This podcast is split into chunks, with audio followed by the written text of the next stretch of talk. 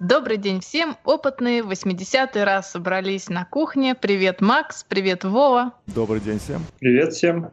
И нам опять есть о чем поговорить. Сначала короткие орг-вопросы. Как вы знаете, мы в опытных очень любим приглашать гостей – Поэтому, если у кого-то из наших слушателей есть какое-то дело, связанное с наукой и техникой, или какое-то интересное хобби, о котором они хотели бы рассказать нашей широкой и технически подкованной аудитории, милости просим к нам, мы с удовольствием с вами пообщаемся.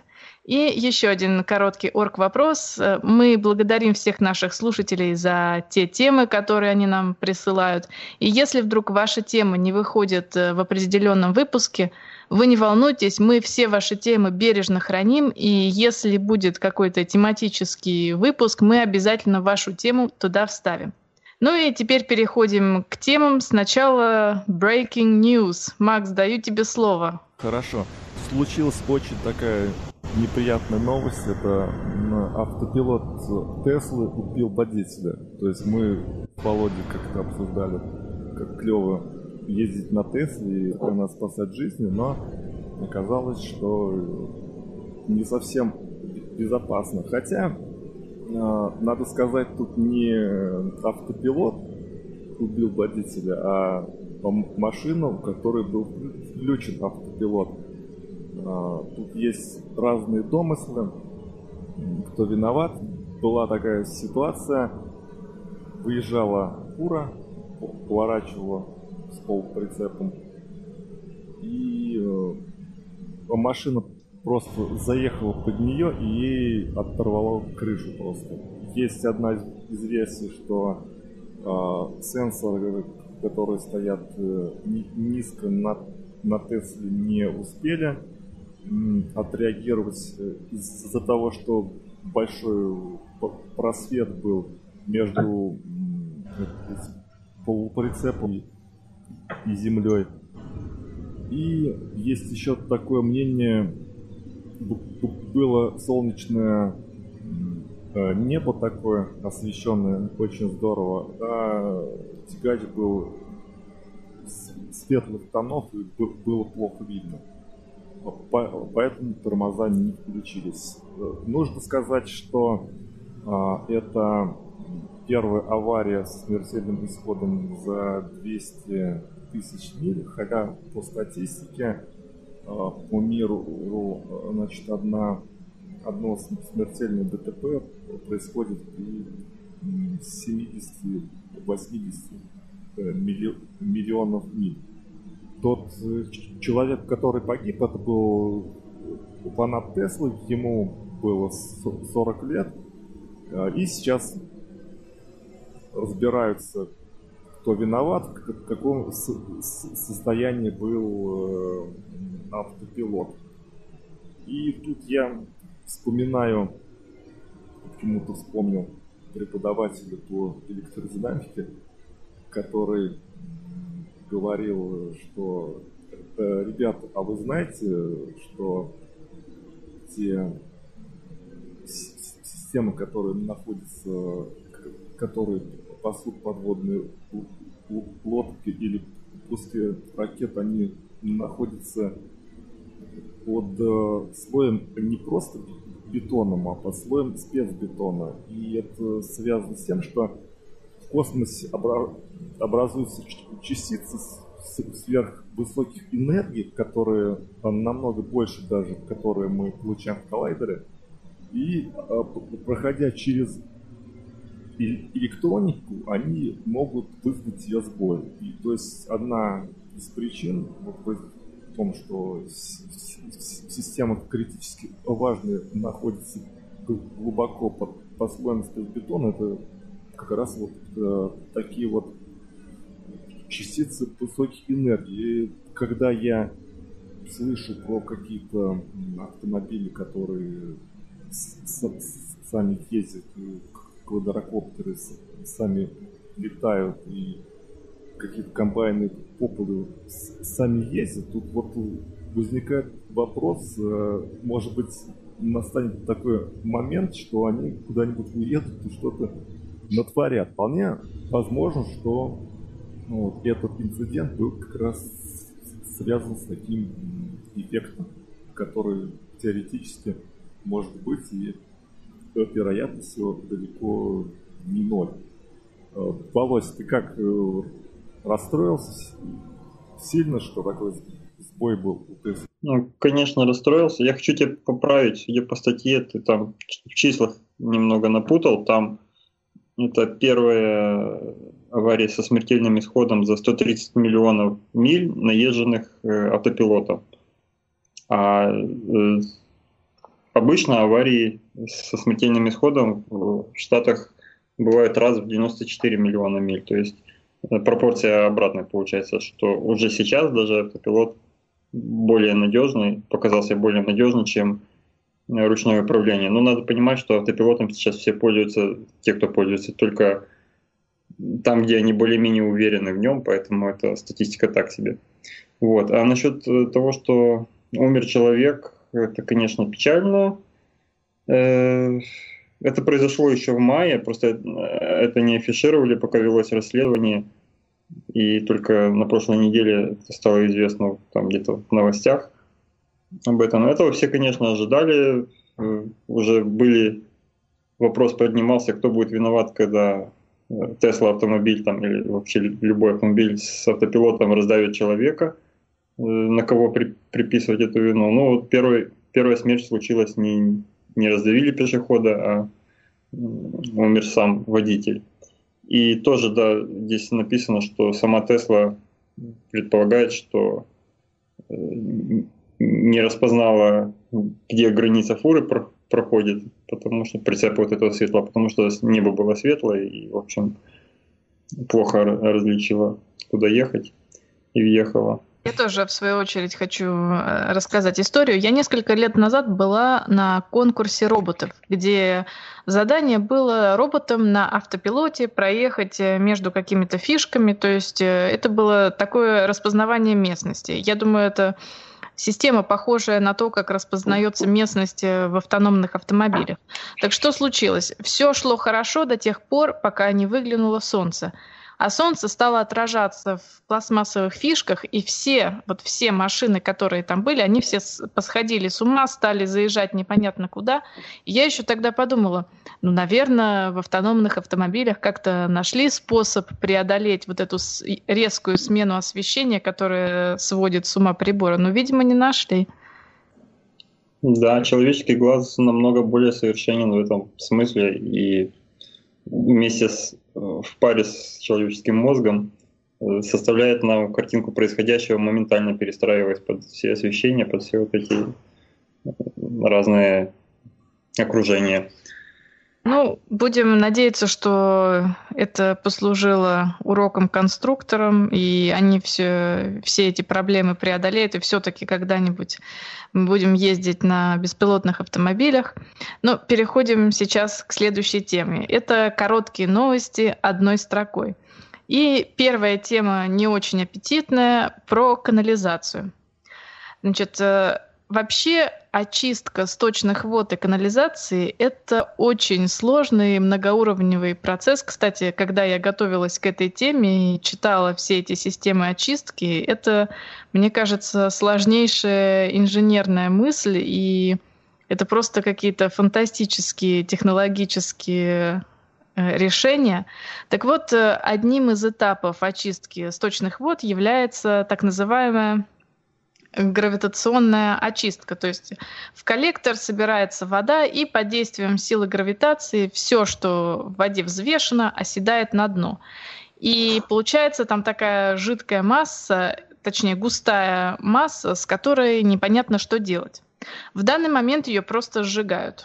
Но э, ученые из Индонезии предложили, что, оказывается, эту массу можно использовать в очень даже нужных целях.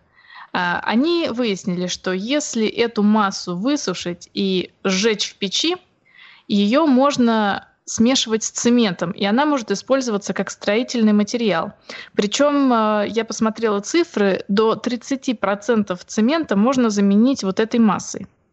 И тут я подумала, ну, интересно, как же, потому что у цемента же связывающие свойства, а оказывается, что отходы жизнедеятельности – когда их высушить и прокалить при высокой температуре, э, они содержат э, некоторые оксиды. Это называется, в, называются эти материалы пуцаланы.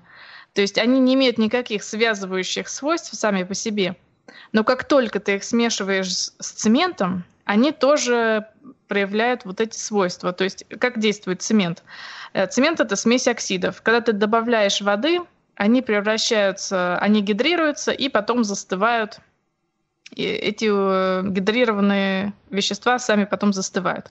И также действуют, собственно, пуцаланы. Так, э, кстати, еще хотела сказать, что отходы жизнедеятельности животных уже давно использовали как строительный материал. Например, вот э, моя прабабушка смешивала коровьи лепешки с соломой из глины и этим обмазывала свой дом. А вы, коллеги, видели такие использования? Я даже 15 лет назад делал то, что делала твоя бабушка. Мы делали баню, строили. Да, и, кстати, у этих э, замечательные связывающие свойства.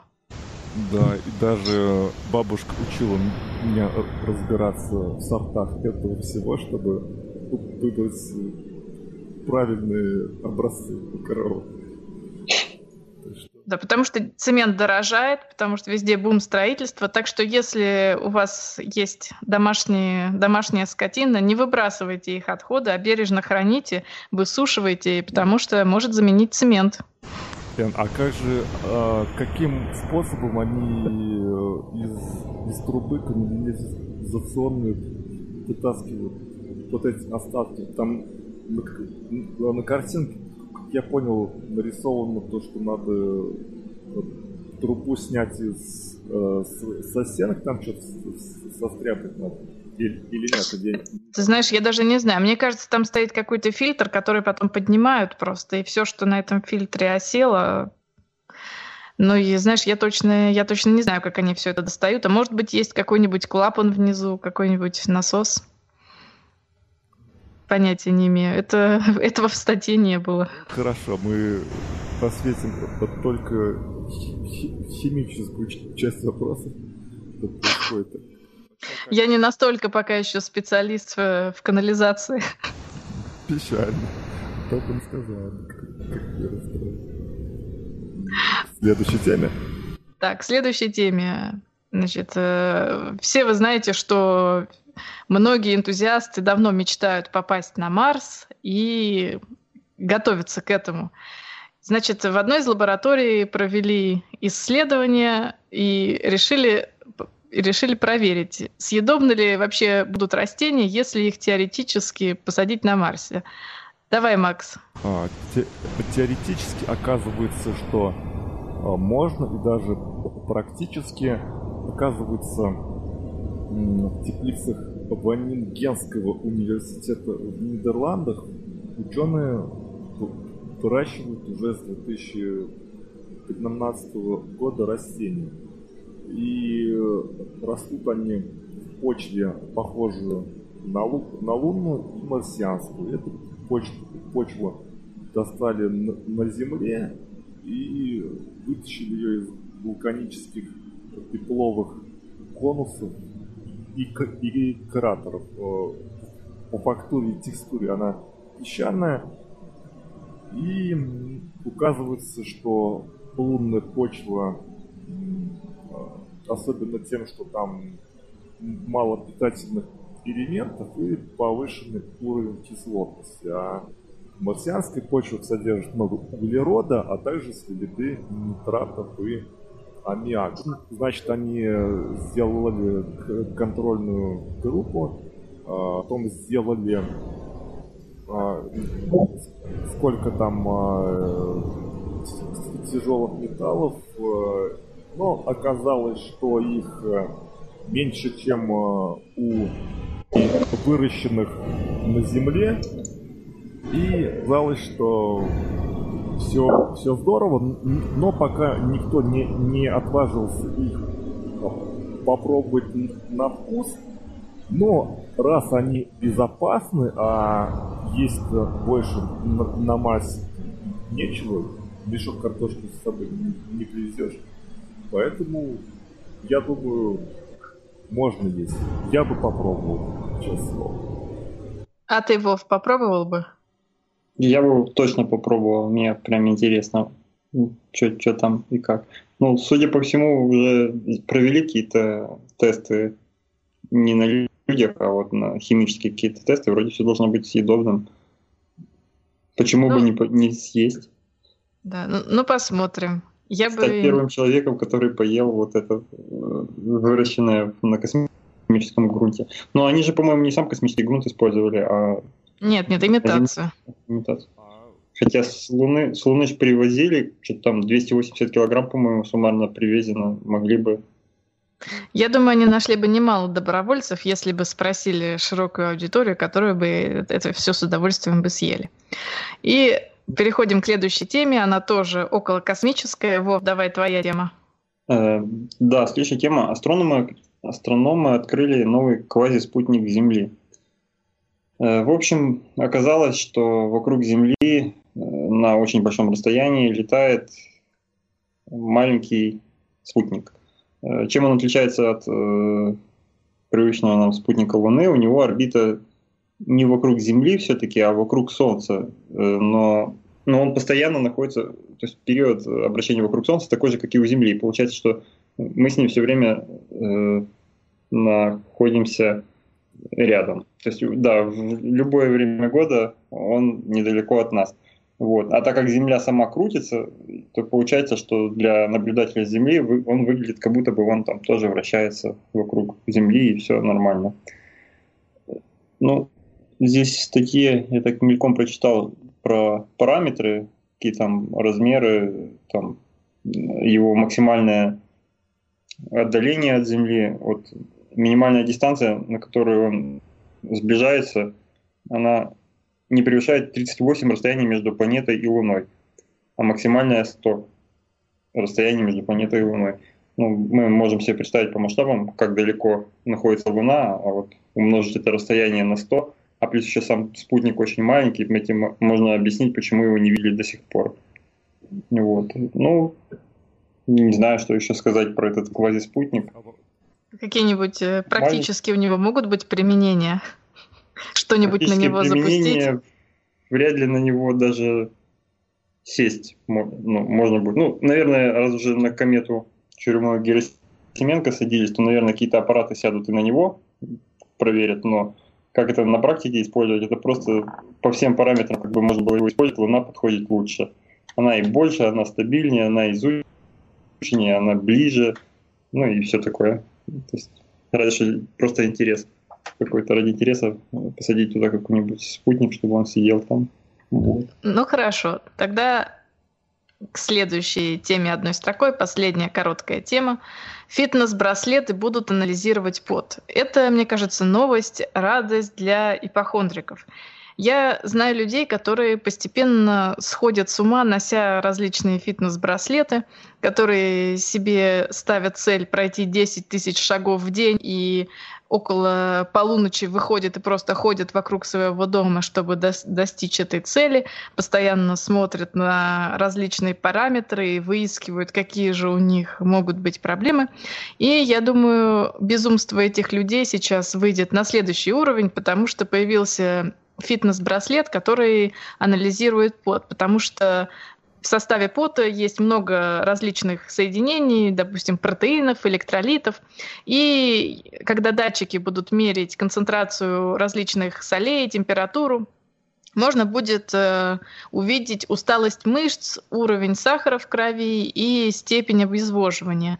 Это будет э, маленький датчик э, э, размером с кредитную карту, гибкий, то есть э, можно его просто будет носить э, как браслет. И, естественно, обработанные сигналы будут э, передаваться в телефон, и мы скоро увидим людей, которые просто будут сходить с ума, мерить каждые пять минут уровень усталости своих мышц, и все. Есть такое наблюдение всех моих э, знакомых, приятелей, приятелей, моих приятелей. И есть такая закономерность. А, те люди, которые менее всего занимаются спортом, они лучше всего э, освещены и, и имеют лучшую спортивную одежду и аксессуары, как ни странно. Да-да, я, кстати, тоже это заметила. Некоторые люди покрутились два раза на офисном кресле, и все, они уже прошли полкилометра, судя по их фитнес-браслету. Ну, теперь давайте перейдем к Дайте темам. я еще два слова да, скажу. Да. Просто как раз я яркий представитель всего вот этого вот. Тоже с браслетом хожу, который считает шаги. Ну, я не ставлю, там у меня цель выставлена, тоже 10 тысяч шагов, но я ее редко когда добиваюсь. У меня, если я никуда не выхожу гулять, на работу и обратно, а тем более, если я на самокате езжу, это так, получается тысяч пять, шесть, может быть, шагов. Вот, поэтому, ну, то есть я не, не ставлю себе цель, чтобы ее выполнить, я просто так слежу за тем, сколько я хожу. Это раз. А два, действительно, я заметил, что было бы полезно анализировать состав пота, если ты хочешь более тонкую снимать там какую-то калибровку своего состояния своего организма, может быть, там ты что-то съел много, чуть-чуть не позволяет тренироваться сегодня, и ты сразу начнешь тренироваться и поймешь это. Наверняка в составе пота можно прочитать, не наверняка, а сто процентов можно прочитать, чего там у человека было съедено и правильно ли там вещества сейчас в его э, обмене веществ принимают участие.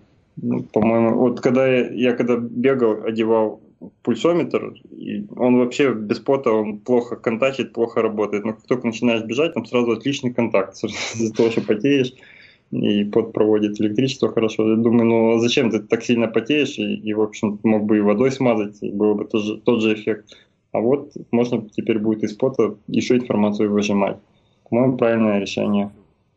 Ну, Не знаю, насколько это будет э, дешевое или там пойдет в массы. Это уже маркетинг. Ну, я думаю, любители э, всегда найдутся. И давайте перейдем к основным темам. И у нас сначала узкие темы ведущих. Я начну со своей темы. Вы, кстати, знаете, что каждый раз, отматывая кусок обыкновенного скотча, вы получаете небольшую дозу рентгеновского излучения и делаете себе рентген пальца. Это да, это на самом деле, ну вы не волнуйтесь, это очень, очень все малые дозы, и это все не опасно, но в чем тут дело? молоко выдавать не будут работникам? Нет, молоко вам выдавать не будут. Э, это свойство называется триболюминесценция. Э, значит, э, почему я заговорила об этой теме? Недавно вышла публикация в журнале Nature, где ученые из университета UCLA с помощью скотча, намотанного на катушки типа старых магнитофонных лент, и запуская и приводя в движение этот скотч, смогли сделать рентген руки. Конечно, это рентген очень условный, там мало что видно, но тем не менее они говорят, что, допустим, в бедных развивающихся странах такой аналог рентгеновского аппарата может там что-нибудь как-нибудь э, помочь, допустим, посмотреть, есть ли какой-нибудь перелом или нет. Но пока еще интенсивность такого излучения очень низкая. Так как же все происходит? Это явление далеко не новое и было открыто далеко не учеными UCLA. Это все еще было открыто в 60-х, 70-х годах э, в Советском Союзе, э, в Новосибирском э, институте были такие, может, еще и сейчас э, есть профессора Барамбоем, Барамбоем который, э, который написал книгу «Механохимия высокомолекулярных соединений». Так что происходит? При деформации иногда получается так, что э, вы создаете очаги высоких энергий в материале, разрушая его структуру. И существует очень много теорий, как это происходит именно и почему это происходит. Допустим, при ударах у вас э, в материале получаются очень локальные точки, где высокие давления и температуры. И из этих локальных точек могут вылетать фотоны с, различными, э, с различной частотой. Допустим, были зафиксированы вылетающие радиоволны, вылетающее рентгеновское излучение и просто свечение. И до сих пор это все не, не изучено, очень много теорий, как именно это происходит, э, но никто так и не выяснил до конца, что же получается. И вот это, вот это именно, вот эту именно теорию можно использовать для того, чтобы получать рентген из скотча или еще один такой э, опыт, который можно поставить самим. Можно насыпать в стеклянную банку обычный рафинированный сахар и керамическим пестиком начинать его давить в темноте и вы увидите легкое свечение, которое появляется именно за счет того, что фотоны э, вылетают во время разрушения кристаллов. Вот, и вот это все называется триболюминесценция. То есть вот, до, до сих пор, 60 лет спустя, 50 лет, лет спустя, нет э, единого мнения, что это, что это за, за такая фигня, да? Ну, существует много теорий, которые это объясняют.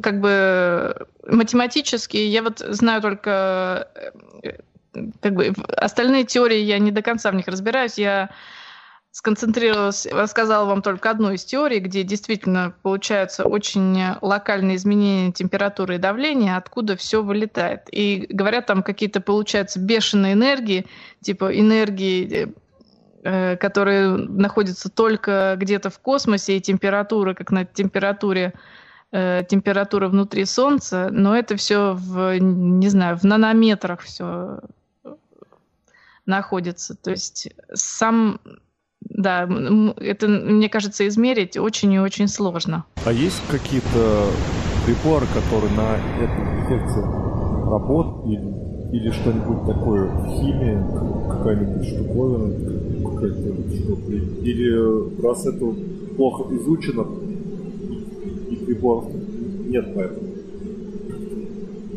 Нет, э, есть целый раздел в химии, который называется механохимия, где с помощью этого эффекта добиваются реакции веществ, которые в обычной жизни вообще никак не реагируют. Допустим, вы можете два порошка, которые никак между собой не взаимодействуют, загрузить в шаровую мельницу, начать бить железными шарами по этому порошку, и вдруг у вас получится соединение, которое на самом деле не получается никак по-другому, потому что вот именно из-за этих высоких энергий, которые вылетают из материала и из-за этих кристаллических дефектов материалы становятся очень реактивными.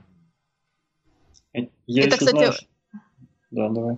Да, и, кстати, это очень много используется в добыче полезных ископаемых. Я еще знаю, что есть э, датчики давления, когда высокое очень давление, э, используются такие датчики, которые построены на принципе, что какое-то вещество меняет проводимость в зависимости от того, насколько его сдавили. Там просто нет механических, считай, вещей никаких, просто ты вставляешь какую-то пластинку из вещества, измеряешь ее проводимость, и чем больше ее сдавливает, тем у тебя там какие-то электрические параметры меняются сильнее. Возможно, это тоже как-то отсюда берут начало, mm-hmm. те же эффекты. Вот то, что описал, это так называемые э, тензорезисторы, это, то есть самая э, распространенная такая штука во всех сенсорах, то есть там изменяется э, происходит э, изменение электрических свойств от деформации. То есть там как... Да, да.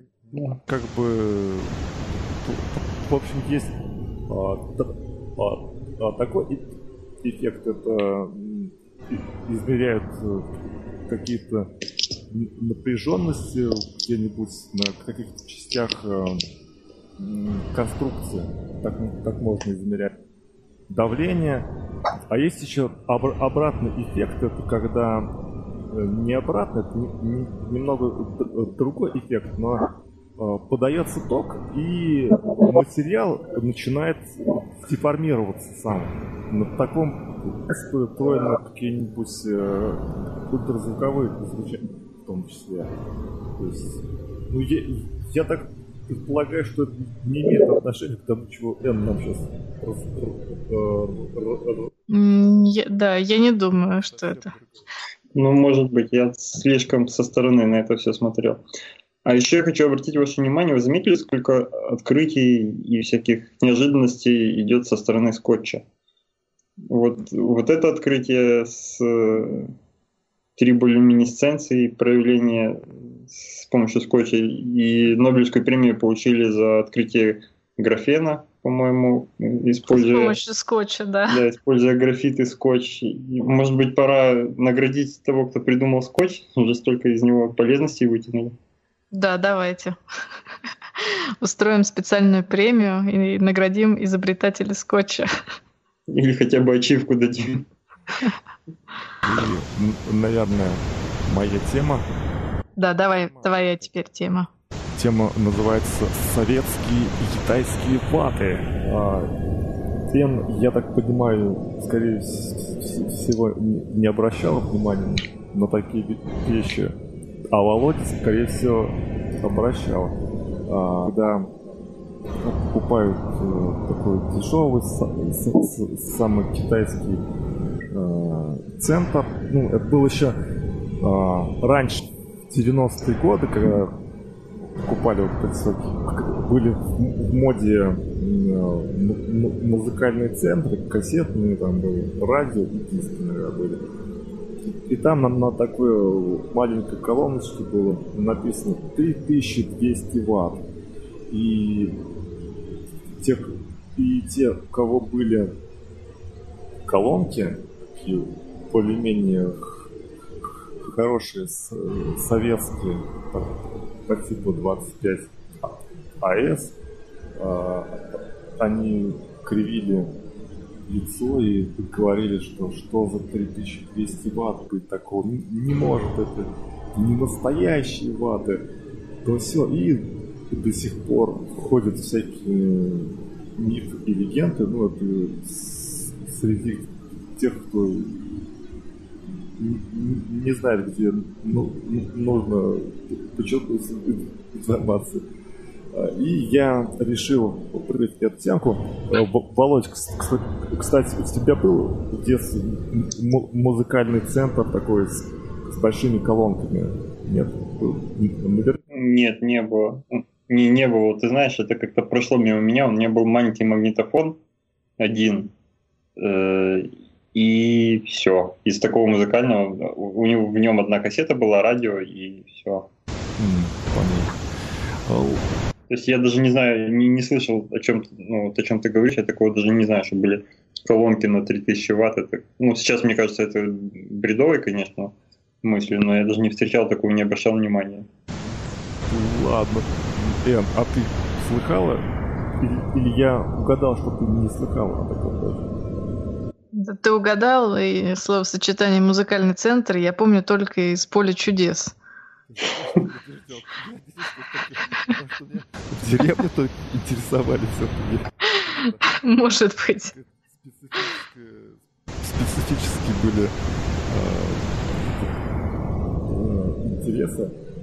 Ну так... А... Ну, я знаю, я знаю, что чайники там тысячу, по-моему, 1500 э, ватт. И представить, что такую же мощность будут колонки потреблять, для меня дико, конечно.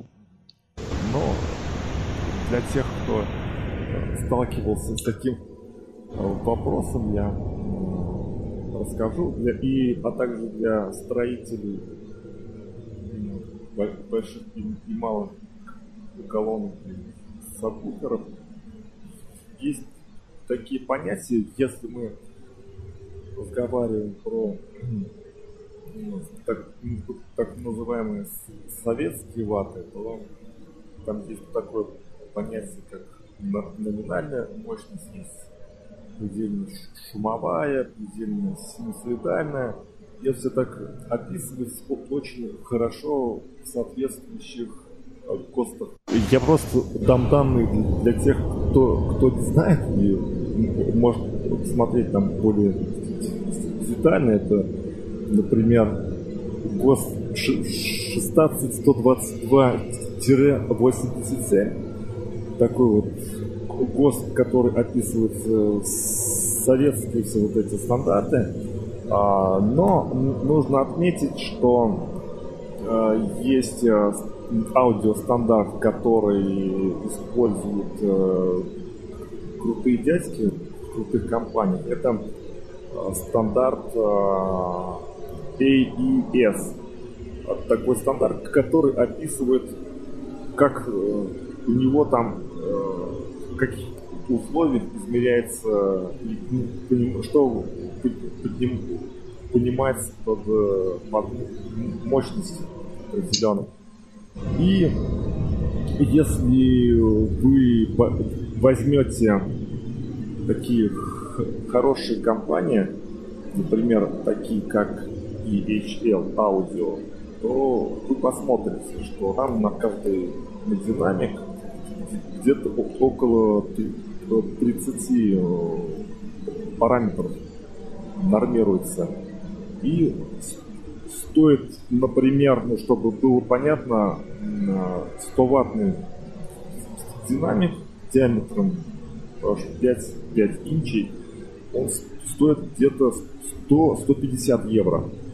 А если вы пойдете в ближайший магазин, с, э, где продают автомагнитолы, то вы увидите там цены начинаются от, по-моему, 20 евро. Вот, и там написано а, всего лишь, ну, может быть, около 5 параметров. Вот я э, говорю к тому, что серьезные производители всегда э, напишут э, ту мощность, которая измеряется по стандарту AES.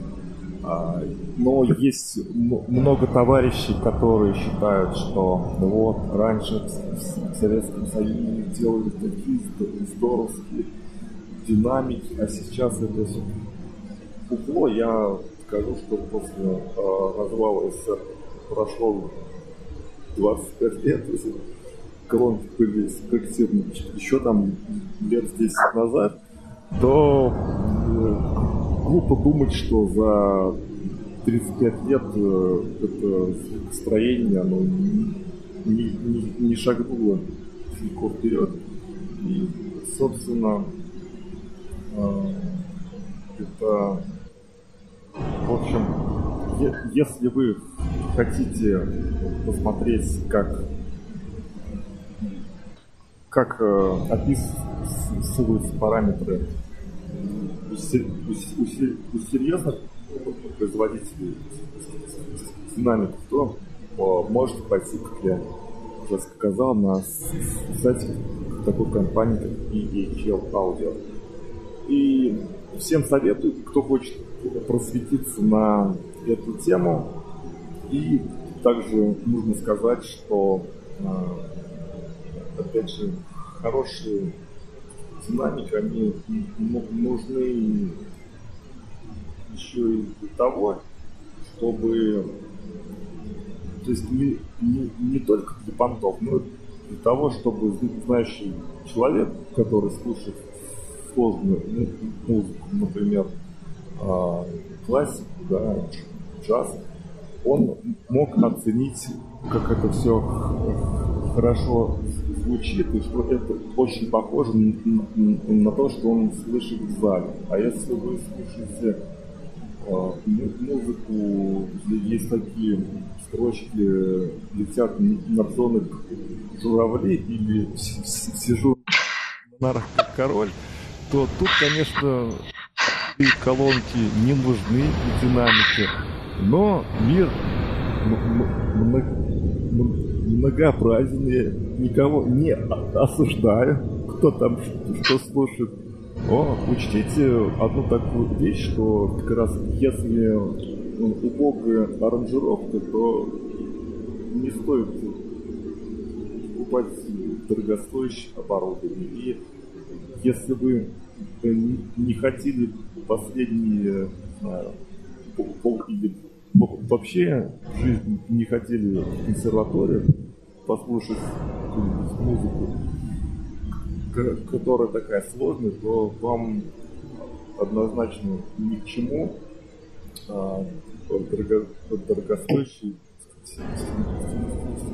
динамики, потому что вы просто не, не сможете отличить разницу между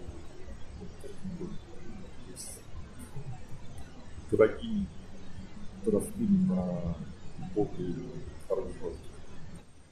Так что но все равно вы сможете прийти к какому-нибудь продавцу и начинать э, спрашивать, а по какому стандарту у вас звук измеряется, и снизить цену, возможно. Ну, и, и так уже маленько даже ниже. Это, конечно, полезное умение. Но я таки не понял, как переводить эти китайские, условно китайские ваты. Если у меня на 3 киловатта колонка, ну там, купил себе, допустим, что это значит? Как она звучать в том, что это будет? Болот их нельзя перевести, их можно только перемерить. Вот. Ну, вообще, ты можешь зачеркнуть пару нулей и, или три нуля, и что-то похожее на, на правду. Ну, 30-ваттные колонки, это, по-моему, такие уже довольно большие колонки, ну, насколько я помню. Если я вдруг увижу 3, 3, трехтысячная, то что, два нуля зачеркнуть и считать, что это так, так же звучать будет? Да, да, но тут опять же скажу, что тут не, не, нельзя перевести, потому что те, те, которые понимают под китайским или какие-нибудь РМС мощность, то они не, стандартизованы по некоторым параметрам и, например, перевести в ES стандарты как бы нельзя. Не, хватает э, данных для перевода, просто не, недостаточно информации. Я понял. То есть никто не отвечает за то, что там написано правда, потому что никаких стандартов нет. Как бы. Ну понятно. Там понимаешь, есть э, серьезные дядьки, а есть несерьезные серьезно измеряют по, по правильности так-то. А они серьезно, они про них ничего даже не слыхали, и идет э, довольно часто такая священная война между китайскими и советскими ватами, как переводить надо и что под этим понимается. И цель моего повествования была именно в том, чтобы остудить горячие головы и э, показать пальцы на стандарт, кто, кто владеет Google переводчиком, может перевести, что там чего значит, что под этим.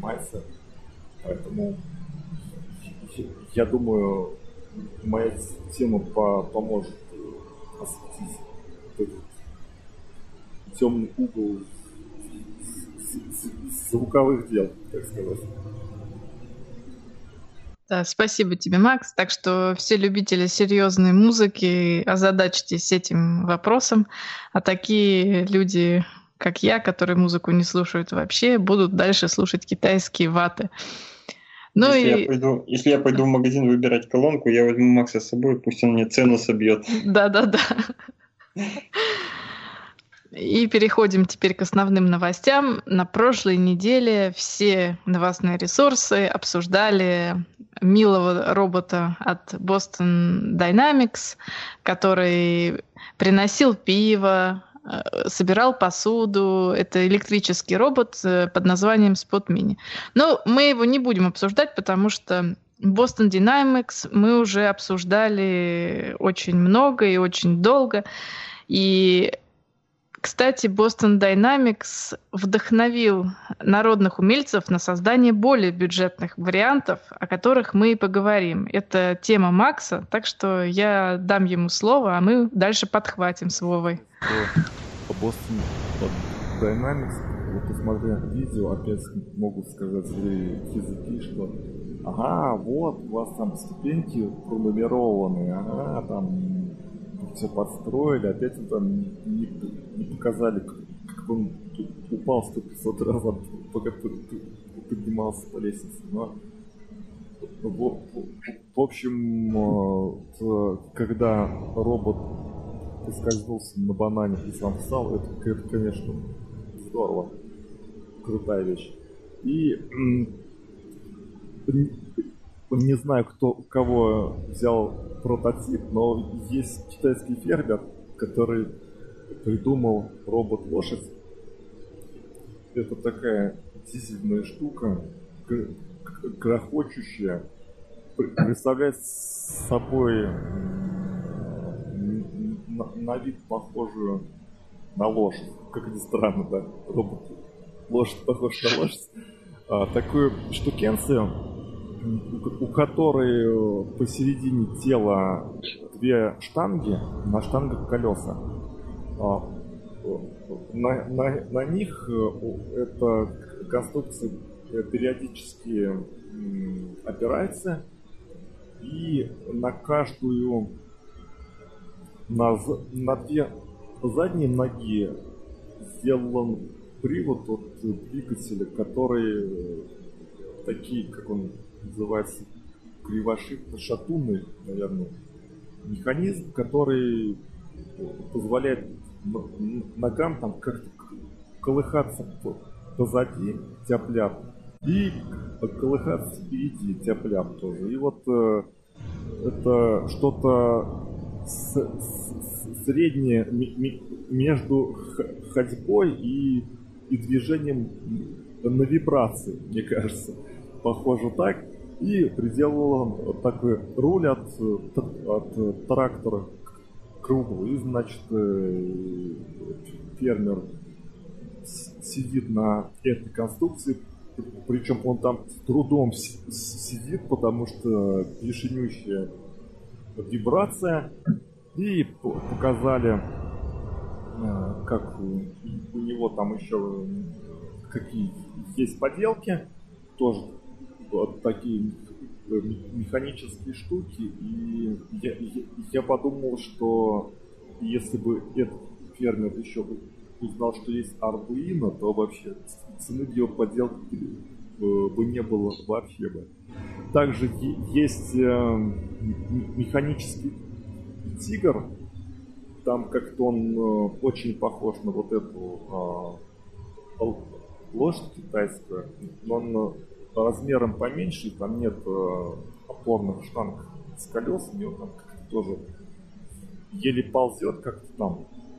Но для фана такие э, интересные штуковины мне вспоминается в таких случаях с такими поделками журналом моделист конструктор или э, рубрика что-нибудь там делимся секретами в журнале при, усад... при усадебных хозяйствах, как-то так. Что скажете, коллеги? Вы бы прокатили? Да, Вов, как тебе? Ну, лошадка мне, лошадка мне не понравилась, потому что она нечестная лошадка, она не ходит, она все-таки на колесиках и так как-то очень неэффективно ногами дрыгает. В общем, действительно, мне кажется, если бы там просто просто на вибрации едет, грубо говоря. Хотя там действительно ноги отталкиваются немного, но ну, так неуверенно сделано, что, по-моему, не очень. Зато конь, у, у, голова у коня сделана более-менее правдоподобно. Вот да, сделан на совесть.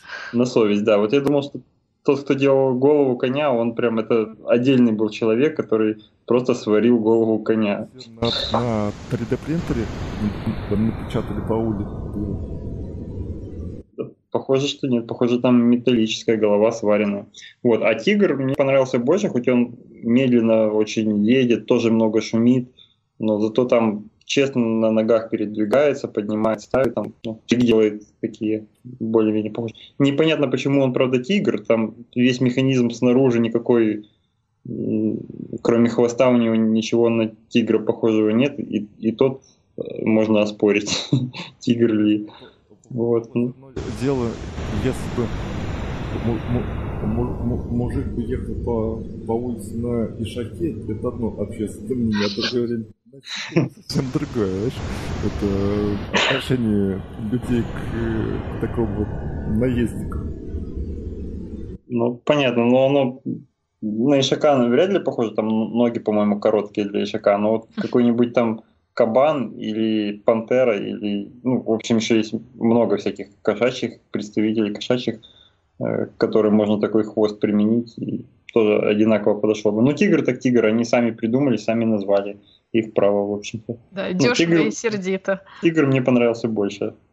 Э, да, а у тебя? Мне тоже, мне тоже Тигр понравился больше. И догоним и перегоним Boston Dynamics, потому что действительно по цене, я думаю, это, конечно, такой очень бюджетный вариант. Это, наверное, э, любой может э, сделать в своем гараже и вот так из покататься. Табуретки, да? Да. И газонокосилки. Из газонокосилки и груды железа. Но Макс не зря затронул тему 3D-печати, потому что следующая тема как раз об этом. Давай, Вов, ты начни, а я потом расскажу, почему это является вообще революцией в 3D-печати. Э, окей, okay. ну я на самом деле не сильно глубоко так по диагонали просмотрел об этом. Э, суть в том, что э, ребята придумали способ делать 3D-модельки, печатать 3D-модельки не послойно, ну, в очередной раз придумали способ печатать модели не послойно, а э, сразу ну, не слоистого материала. Хотя действительно, в действительности оно, насколько я понимаю, все равно печатается послойно, но более сплошной и однородная структура получается. Они взяли какое-то жидкое вещество, которое в будущем будет э, схватываться и твердеть и в форме нужной нам – и с помощью каких-то мощных, я так понимаю, ламп или прожекторов внутри своей вот этой вот магической коробочки по 3D-печати своего 3D-принтера э, делают так, что в определенных местах оно затвердевает и могут этим оперировать буквально не в плоскости, а в объеме. Да, и действительно выглядит это как будто 3D-деталь просто всплывает на поверхности жидкости. Тут действительно это совершенно новая технология, и детали получаются гладкие и с гораздо большим разрешением, нежели послойная печать. То есть э, тут э, инновация вся содержится в этой именно волшебной жидкости, которая под э, влиянием, это, видимо, какие-то светодиоды с определенной длиной волны, при которой вот, это, вот эти жидкие полимеры затвердевают. Значит, в чем вообще проблема затвердевания жидких полимеров? Это то, что затвердевание происходит не локально, оно как бы распространяется в определенном объеме. То есть, если мы возьмем какой-нибудь обычный жидкий полимер и пытаемся, чтобы он затвердел, э, пытаемся облучить его, допустим, ультрафиолетом, чтобы он затвердел, у нас получится такой ежик, потому что все это как бы распространяется в объеме. А тут нашли какой-то способ, чтобы остановить вот это бесконтрольное затвердевание, то есть чтобы оно затвердевало только в очень маленьком объеме. Мне кажется, человек, который это создал, был очень и очень и очень крутым химиком. Ему большой респект, потому что добиться такой гладкости и такого разрешения, это дорогого стоит. И все это происходит гораздо быстрее, чем а, обычная 3D-печать, и детали красивее получаются. В общем, мы стоим на, на пороге такого, такого большого прорыва. И, кстати, еще 3D-печати у меня супруг приобрел 3D-принтер.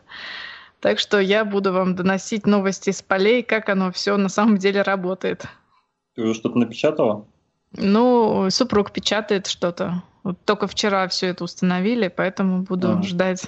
А напечатай мне, пожалуйста, штопор с Носки? Ты такой. Хорошо, можем какую-нибудь сувенирную продукцию напечатать. А ты не, не предполагаешь, что вот этот э, химик ему просто повез... или так случайно получилось, потому что был же какой-то случай, дел... делали какие-то опыты на получение чего-то там, какого-то э, покрытия, что ли. И э, лаборант, ну, про, про, профессор получил, поручил лаборант студентам делать серию опытов. И вот он, значит, делает, делает, делает, делает. Результат отрицательный. Потом раз, получилось все. Профессор такой, о, клево, давай еще делай. И вот они, значит, делают, делают, делают, делают. Не, не, не получается. Все, все то же самое делают. Потом стали выпытывать у, у студентов, что он сделал. Оказалось, он э, делал много раз и, и ничего не, не получалось. Он разозлился, открыл эту печку плюнул на эти образцы. Оказалось, что надо было добавлять воду еще туда, чтобы получился пленка. Может быть, и здесь какие-то вот такие были э, случайные события, которые позволили открыть такую удивительную технологию. Нет, я не думаю, потому что чтобы остановить реакцию полимеризации, надо добавить... Простите, у меня вешалка развалилась в комнате. Ну ничего. Ничего. Напечатаем. Э, значит, э, надо добавить такие вещества, называются ингибиторы реакции, то есть вещества, которые останавливают эту реакцию. И Видимо, он нашел такое вещество, потому что их действительно очень сложно подобрать, или сам синтезировал, но не думаю, что это случайно получилось. А вы думали, что, что за освещение может делать так, что полимер начинает отвердевать. Мне ну, просто первое, что ультрафиолет, голову... ультрафиолет, э, очень много полимеров при ультрафиолетовом излучении затвердевают. Первое, что мне в голову приходит, это пломбы, когда ставят, их там что-то лепят, лепят, а потом что-то там присвечивают. Да, это синий цвет определенный, то есть это светодиод с определенной длиной волны. Это не ультрафиолет, а это все еще синий цвет. Ну, значит, возможно, там какой-то вид вот, вот этого же механизма. Может, да, это то же самое. Делают. Потому что что собой представляет пломба, это тот же, это композит, это тот же полимер с размешанной там керамикой. А, а, а поясни, вот мне не, не, следующим будет тем слушателям, кто ничего не понимает, полимер это чего такое конкретно? Какая-то масса или, ну, как вообще называется по-правильному? Какая-то цепочка атомов длинных там или какая-то ну, да, полимер это цепочка, я бы так сказала, повторяющихся соединений. И, допустим, это бывают короткие соединения, которые при, допустим, либо при нагреве, либо при воздействии излучения начинают между собой вместе в цепочку соединяться. И получается такая полимеризация, то есть э, получаются такие длинные-длинные молекулы. А есть полимеры, э, вот. которые э, можно есть? Ну, конечно. Полимер? Всякие же... Кисель. Полимер, да. Замечательный пример. Кисель полимер, зефир. Обойный, да, тоже? И обойный тоже. Так, а белок яичный, он тоже полимер, нет? Ну, вот насчет белка яичного. Договоритесь там уже. Ну, мне просто на белок мы воздействуем, мы его, мы его греем, он меняется, я думаю, вдруг это тоже Ну, там, я не знаю, там, по-моему, какие-то другие процессы. Может, там просто белки э, либо расщепляются, там что-то другое происходит, мне кажется. Но хотя, хотя я не специалист по белкам яичным, да. Вот. Ну, я думаю, все равно меня по киселям с обойным клеем тоже. Все равно меня химики органики закидают помидорами. Я просто хочу так сказать два слова про... Вот, э, раздел химии, который как раз занимается полимерами, это органическая химия. Вот у меня всегда был священный трепет перед людьми, которые понимают эту, этот раздел науки, потому что я его не понимаю совершенно, так как я не органик и всегда так э, смотрела с завистью на тех людей, которые могут расписывать э, различные реакции, которые синтезируют какие-то сложнейшие вещества. Но единственное, что там такие очень опасные растворы используются, и когда химик-органик выходит из лаборатории, такое ощущение, что он облился ацетоном, потому что запахи там стоят, конечно, жуткие. А. Понятно. Если в химике органики написан гневный комментарий, мы его удалим. Нет, нет, пишите правильно, да, давайте, пристыдите меня, чтобы я опять открыла свои лекции по органической химии, да. да. Ну, давайте, от химии перейдем к электронике. Э, все мы привыкли, что у нас э, есть телефон, в который мы тыкаем, тыкаем пальцами, то есть вот там такой сенсорный дисплей. И ученые решили, а почему бы не сделать так, чтобы дисплей этот может, мог менять форму. И как это сделать? А сделали ли они это в форме кубиков? Вов, давай я тебе дам слово, это ближе всего, наверное, к тебе эта тема.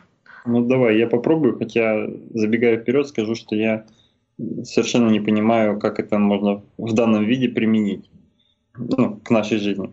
В общем, придумали кубики такие, они со всех шести сторон имеют сенсорные дисплеи, дисплейчики маленькие, потому что кубики сами размером, ну, судя по фотографии, там, наверное, полтора на полтора сантиметра, не больше. Вот. И более того, самое главное в них это то, что они могут быть, могут соединяться друг с другом и с помощью специальных механизмов могут э, быть подвижными, то есть друг относительно друга ну, в некоторых местах, где это предусмотрено, где у тебя вот соединительные элементы находятся, э, ты можешь э, всю эту конструкцию сгибать, там, ломать пополам и получать новые формы ну, благодаря этому. Э, теперь о применении. Тут мне вообще нечего сказать, потому что я вижу, что да, ты можешь сложить какую-то площадочку из них и что-то вывести на эту площадочку. Если ты перед этим предусмотрительно пред... сделал так, ну, разместил эти поворотные элементы в нужных местах, ты можешь эту площадочку, например, сложить пополам, и у тебя, получается, изображение будет два, там, допустим, или ну, под углом будет показывать в разные стороны. Э, или будут э, при изменении формы вот этой конструкции будет э, показываться новые грани кубиков, которые раньше были соприкасались друг с другом. Вот, но что там можно напечатать на этих новых гранях, зачем это может пригодиться, я пока вообще не вижу. Коллеги, вы как Мне смотрите на это? Странная вещь. Пока ну, я не, не знаю, к, чему можно сделать. Мне кажется, что универсальная вещь, она плоха для, для всего. Лучше сделать разные вещи специально предназначены для конкретной какой-то задачи а такая штука. Может быть, она будет интересна, не знаю, там, в каком-то конструкторе, там, я не знаю, для детей. Вот сам по себе он да. похож на конструктор какой-то. Еще изначально, как только видишь это э, изображение с несколькими кубиками соединенными, или как они там ломаются между собой, мне сразу всплывает вот воспоминание о каком-то таком конструкторе для детей, который когда-то был просто без сенсорных экранчиков. Вот. Как... Но мне, кстати, на видео очень понравилась мысль, что можно просто сенсорный экран трансформировать в такую в приставку с кнопками. Мне кажется, вполне себе интересная вещь. То есть сделать из него джойстик, который одновременно да. еще экранчиком будет? Да, да, да. Ну, отдельно джойстики с экранчиками уже есть, там всякие PlayStation называются, не знаю. И они, наверное, лучше подходят, чем кубики такие. Может быть, может быть. Ну, в общем, будем следить за, этой, за этим изобретением. И... Я вполне допускаю, что мы просто не увидели какой-то rocket science, и он раз и через год выстрелит в чем-то другом. Вот эта же идея, и мы все будем хвалить. Да, я... поэтому лучше поставим на этой теме такой небольшой крестик, от, отметку и э, вернемся к ней через год. Посмотрим. Это все э, э, пойдет по, по такому сценарию в стиле слушай, ну почему нельзя сделать по-человечески, по-нормально? По-человечески всякий сможет, а ты а попробуй так сделать. Действительно. Кстати, о темах с небольшой с отметкой, к которым надо было вернуться. Вы помните, больше года назад мы обсуждали бритвы, которые бреют лазером. Да, Ко- да, да, да, вот. И, и воняет. Да, и воняет. Я так я посмотрела, что там происходит. Они э, продлили дату выхода этой конструкции в свет, потому что они сейчас работают над выпуском ее в промышленных масштабах. То есть они разрабатывают, как же эту бритву сделать в промышленных масштабах. Так что не скоро мы увидим на прилавках в магазинах эту бритву. не скоро. Это было так, к слову. Володе унюхаем запах паленой крови, я чувствую. Вот такой бритву. Да, я тоже да, так но думаю. они же собрали, они же собрали больше, чем хотели, намного там больше, по-моему, на порядок. Там ну, сумасшедшие какие-то деньги. И поэтому закрываться им было уже неловко, видимо, и они решили как-то правдами-неправдами до конца дойти. Ну, подождем. Ждем. Да, подождем, посмотрим. Ждем, посмотрим. Ставим ну, еще одну забыли. засечку.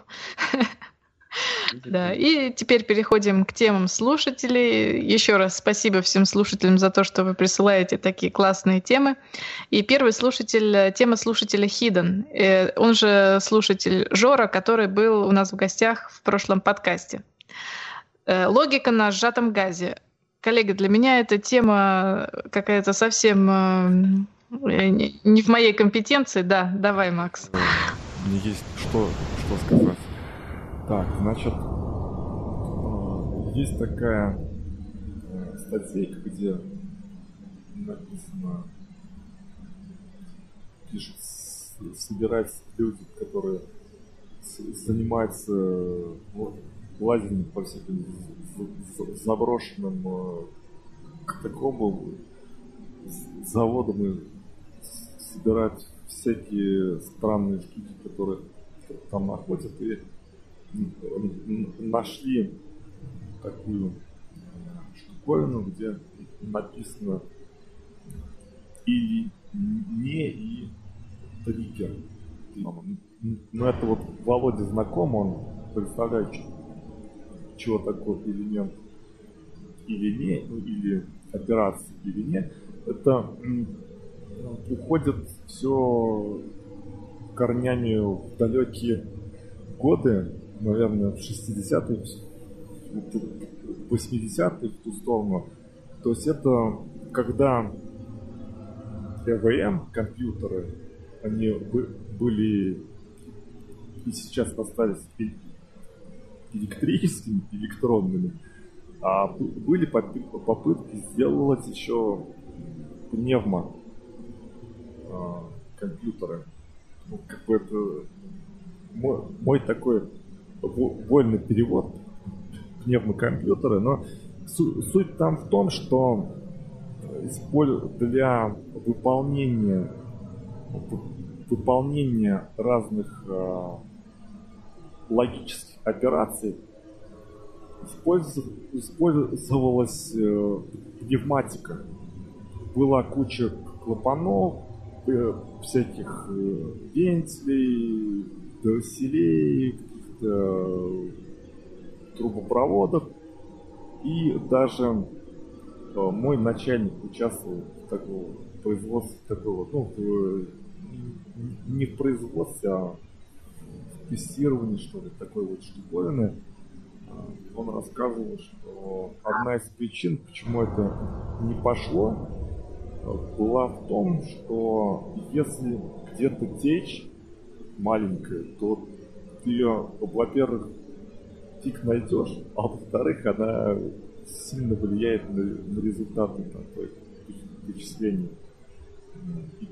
Или же, если попала э, маленькая пылинка куда-то там, то это же все катастрофа. Ты опять же фиг найдешь. Там нужно э, просто потратить фантастическое количество времени, что это все локализовать и, и, и, выяснить, что конкретно случилось.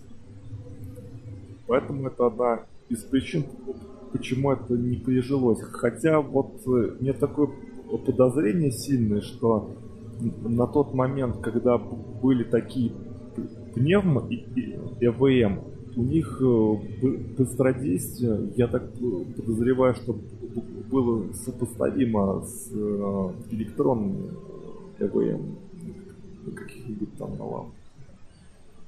На, на транзистор. Меня такое есть подозрение сильное. Так что интересные такие вот были. Ну, интересная такая тупиковая ветка.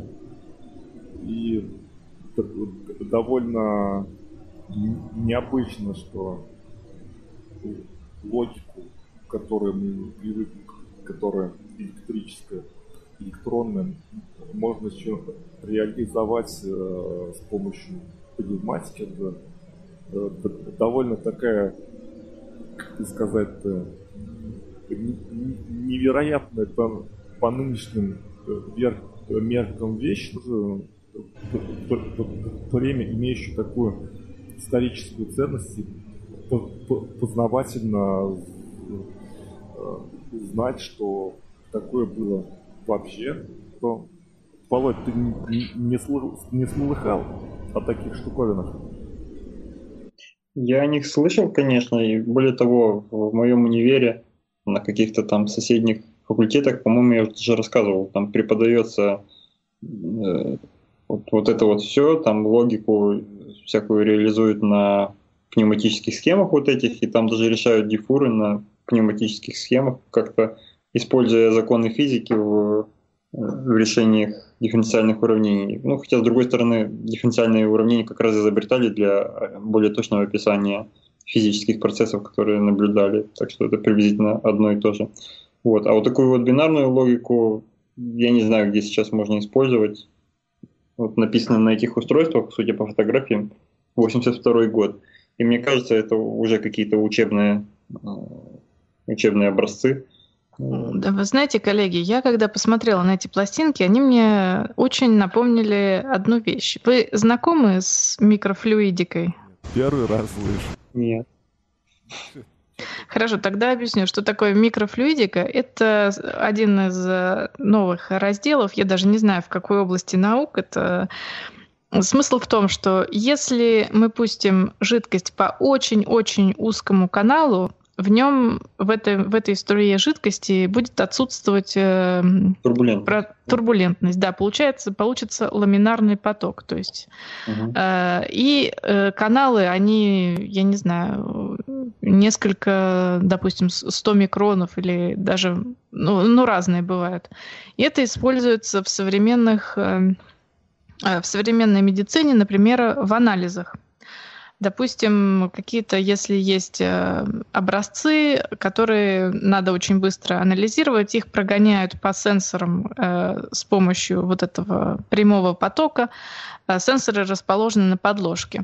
И в конце концов мы получаем какой-то какой результат. Это, я не знаю, лет, наверное, 10 назад все это появилось. Я сейчас точно даты не знаю. Но, во всяком случае, мне вот это как раз напомнило. И я вот думаю, может быть, э, эта система переживет свое второе рождение, если, допустим, логику строить на переносе вот таких жидкостей. Я даже не знаю. Как вы думаете? Жидкость, она а, по сравнению с э, электрическим током гораздо медленнее распространяется, поэтому мы... Это, конечно, да. Будет очень медленная логика. Но зато... По-моему, сейчас уже настолько настолько все перешли на электрические реле, что вот это вот э, чисто воздушное реле уже неприменимы. Просто инфраструктуры для этого всего нету. Ты не, чтобы вставить куда-то вот, вот такое решение, тебе нужно баллоны, которые будут с одинаковым там напором выдавать тебе воздух, там еще что-то приделывать, много всяких клапанов. Намного проще это уже сделать на электричестве. С кучей деталей готово. Есть такое это. Ну да. А, вот пневматический iPhone. Желудом такой баллон стоит, ушатый воздух. И шланга ничего. Ну да ладно, это все. Ну, в общем, а, была такая э, ЭВМ, и пытались ее сделать, но получилось, появилось, появились, появился ряд проблем, которые было довольно сложно решить. В то время электроника стала развиваться еще быстрее, и она э, э, победила на исторической такой прямой. Так что помянем, помянем пневматику, пневмо ЭВМ и похвалим электрический электронику. Это наше все. Но все равно инженерная мысль, конечно, поражает. Я никогда не думала, что такое вообще возможно. Это как какие-то чудеса для меня. Ну и давайте тогда перейдем э, к последней теме. Время поджимает. Э, ученые создают огромный подводный телескоп для расшифровки нейтрино. Вов, объясни мне, пожалуйста, почему э, нейтрино надо расшифровывать? Ну, его для начала нужно словить и как-то детектировать. Дело в том, что нейтрино никак не воздействует э, с веществом, он пролетает сквозь все поля, сквозь вещество, сквозь нас, и мы его поэтому не можем никак получить и узнать вообще, что он пролетел. И из-за того, что он вырабатывается внутри звезд или внутри там, э, ну, да, нейтронных звезд, и даже внутри, по-моему, обычных нашей звезды должен быть. Э, и прямо оттуда вылетает сквозь всю поверхность звезды, не меняясь, пролетает через э, магнитное поле Земли, игнорируя его, пролетает сквозь Землю и летит дальше. Э, единственное, как его можно засечь, это когда нейтрино сталкивается с ядром какой-то там атома, и когда происходит непосредственно столкновение. И вот и дело в том, что ну, насколько мы все мы знаем, что мы состоим из пустоты там на 99 и много девяток процентов, что там э, ядро занимает э, очень маленький объем относительно всего размера атома, а все остальное между ядрами и электронами это пустота. Вот, и нейтрино пролетает сквозь нее. Но если он ударяется в ядро, то э, освобождается какая-то энергия, большая довольно. И ученые начали придумывать, как эту энергию словить. Ну, как, как вообще ловить эти нейтрино. И уже давно были, по-моему, телескопы, которые, я не знаю, почему они телескопы называются, они на самом деле бассейны из воды, которые в полной темноте и с, с очень светочувствительными какими-то камерами, и ждали просто случайных пролетов нейтрины, когда они взаимодействуют с каким-то э, атомом в этой всей воде. И тогда выделяется фотон, и мы должны были увидеть, что вот пролетело, что-то здесь было. Э, из ниоткуда как бы. Э, теперь же создается новый телескоп, новый вид телескопов, которые будут сейчас объемы какие-то там очень большие, не, несколько километров кубических вот этих воды, они будут находиться в трех местах, побережье Франции, Италии и Греции, три таких куба будет находиться. Они будут пронизаны, э, насколько я понял по статье, будут пронизаны датчиками, соединенными в сеть. И, и э, теперь не, не просто наблюдения будут, а каким-то образом попытаются э, другим излучением э, в это нейтрино стрелять, что ли, я не знаю, и, и получать уже какой-то э, более-менее спрогнозированный результат, в каком месте мы хотим это увидеть и, там, и, что увидеть. По-моему, это э... изучение нейтрино, просто здесь никаких, э, никаких э, никакой пользы из этого пока еще об этом речь не идет, чтобы выявить какую-то пользу. Но мне кажется, польза в том, чтобы просто изучить эту частицу, потому что все бьются над э, теорией всего, которая объясняет поведение всех э, частиц. Ну и, наверное, пытаются что-то делать с нейтрино. Я, как поняла, у нейтрино разные, тоже бывают разные энергии. И вот то, что они ловят, это, наверное, те, которые с самыми большими энергиями, потому что Остальные, видимо, у них энергия настолько низкая, что они ни с чем не взаимодействуют. Я правильно понимаю ее? Насколько я знаю, нет, потому что нейтрино в принципе не взаимодействует с э, полями, со всем этим. Вот когда мы бросаем, допустим, ложку на металлический пол, она там звенит, отскакивает и все такое, но на самом деле мы понимаем, что э, ядра э, атомов ложки, ядра атомов пола, они не соприкасаются, и взаимодействие происходит на уровне каких-то маленьких электрических взаимодействий между, э, между атомами. Просто ну, там электроны отрицательно заряжены, там электроны отрицательно заряжены. Они очень близко, экстремально близко э, подлетают друг к другу и отталкиваются обратно. Мы это видим уже как звон, там, там все такое вот отскакивание ложки.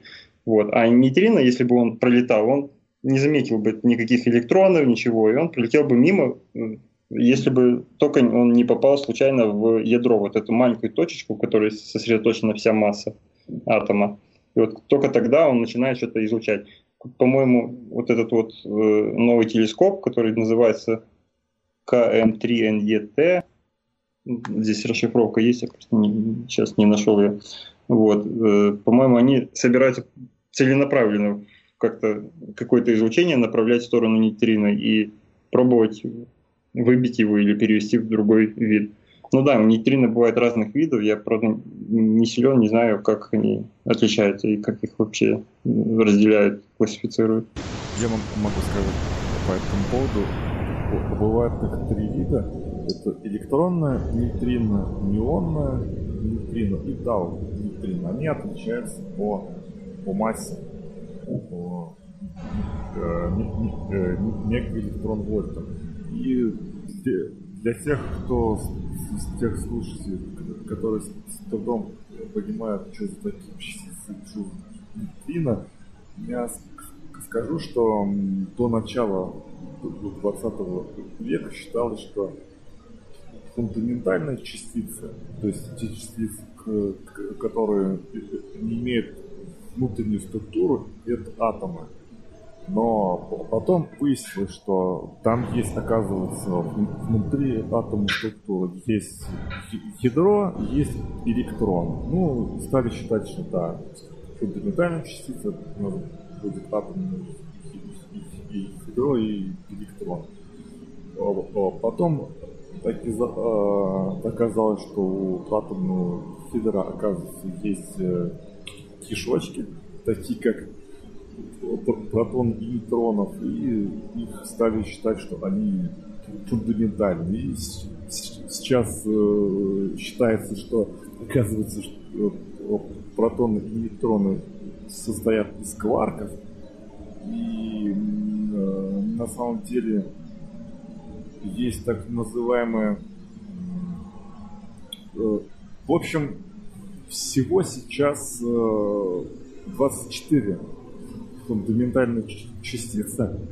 И, то есть э, разные сорта кварков и есть разные сорта нейтрино и электронов. Вот к электронам относится электрон, позитрон, мион, металл, электрон.